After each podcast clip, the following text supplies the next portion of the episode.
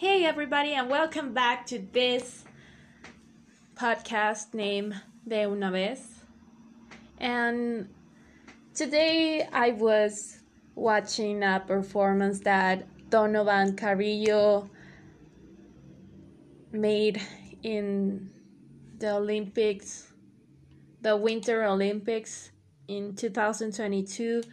And well, if you don't know him, please search him on on YouTube. You can watch the performance that he made and I truly believe that he is the one of the best sky, skiing or uh, all over the world.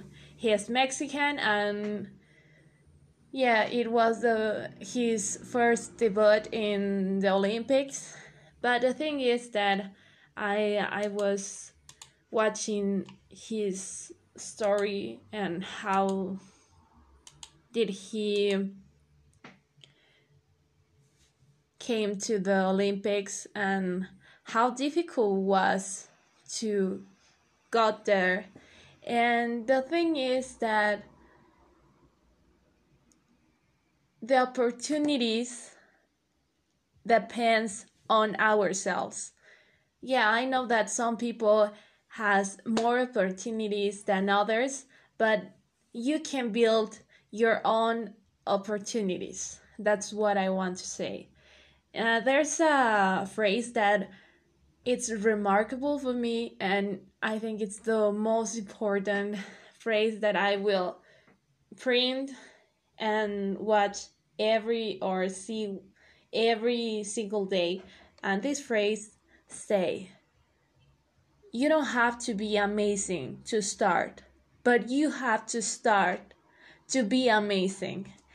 And yeah i know that sometimes you can feel insecure about to start something new and maybe when you are doing something you you may think that you are not meant to be to do that thing.